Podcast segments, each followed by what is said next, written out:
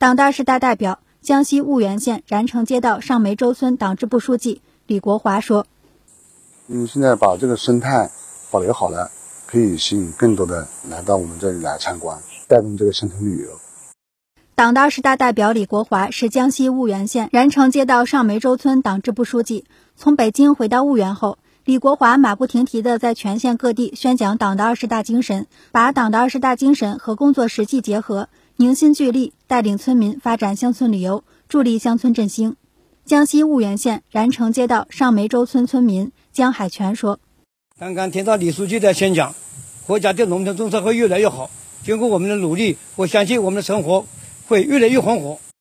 李国华与村两委班子分享乡村振兴好政策，谋划下一步工作计划。婺源有中国最美乡村的美誉，上梅洲村风景秀丽，交通便利。近年来，村里的乡村旅游、民宿经济搞得红红火火。村民文丽之前一直在外地务工，四年前他选择留在家门口的民宿上班，每月有四五千元的收入，还能照顾家里的老人小孩。江西婺源县燃城街道上梅洲村村民文丽说：“一个民宿多起来了，然后就对外面这些就是招工这些需求会多一些，然后就是自己家可以搞些土特产呀卖卖。”江西婺源县后塘庄园负责人刘芳说：“